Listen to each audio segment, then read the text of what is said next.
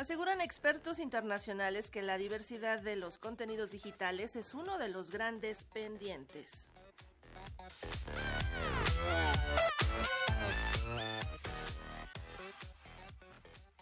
La diversidad de los contenidos en línea, su regulación y los derechos de los trabajadores de la cultura en este ambiente digital son parte de las preocupaciones que prevalecen en Latinoamérica, aseguró Marina Núñez Vespalova, subsecretaria de Desarrollo Cultural de la Secretaría de Cultura Federal. Al intervenir en el Foro Internacional de Cultura Digital sobre diversidad de los contenidos en línea, implementación de los principios rectores internacionales un año después, Marina Núñez Vespalova dijo que la diversidad y regulación forman parte de las inquietudes más importantes al menos la región América Latina y el Caribe, sí tiene una enorme preocupación alrededor no solamente de la diversidad de los contenidos en línea, sino de toda la regulación que debería implicar y además la seguridad de que los derechos culturales y los derechos de los trabajadores de la cultura se preserven también en el entorno digital. Hay cifras preocupantes, por ejemplo, que salieron de encuestas del propio Banco Interamericano de Desarrollo, de encuestas que se hicieron en México, donde dice que creció, obviamente en esta pandemia, mucho eh, la producción digital, los contenidos, pero el 80% de los creadores de estos contenidos no recibieron una retribución por ellos. El foro es parte de los encuentros que son una suerte de adelanto de los temas que se analizarán durante la Conferencia Mundial sobre Políticas Culturales y Desarrollo Sostenible Mundiacult, que tendrá lugar en México durante el mes de septiembre. Ayer, al intervenir en el foro, Ernesto Otone, subdirector general de Cultura de la UNESCO, afirmó que entre los desafíos mundiales se encuentra el del acceso a la diversidad del contenido en línea.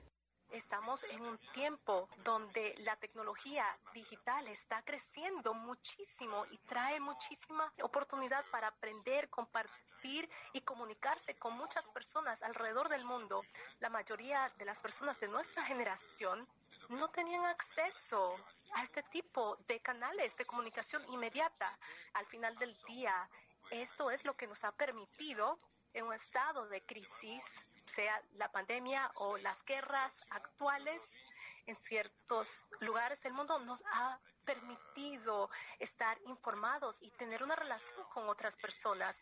Los medios sociales, las plataformas de contenido, esto les permite muchísimas posibilidades. El foro reúne a expertos de todo el mundo para analizar los desafíos y problemas que afectan a los ecosistemas digitales. Para la directora general de Patrimonio canadiense Madonna Radi, la tecnología ha facilitado una gran cantidad de información como nunca antes. Sin embargo, la diversidad es uno de los pendientes. Las modernas tecnologías nos han dado la posibilidad de acceder a más contenido e información que nunca antes. Sin embargo, aunque las plataformas en línea ofrecen importantes beneficios a nuestra sociedad y economía, también afectan a la presencia y a la posibilidad de descubrir diversos contenidos de formas que no siempre son positivas. Más concretamente, a medida que un número creciente de ciudadanos migra a las plataformas en línea para obtener noticias e información, para participar en actividades o consumir productos, se ven cada vez más expuestos a contenidos en línea que son altamente personalizados y que reflejan menos puntos de vista. Para Radio Educación, Verónica Romero.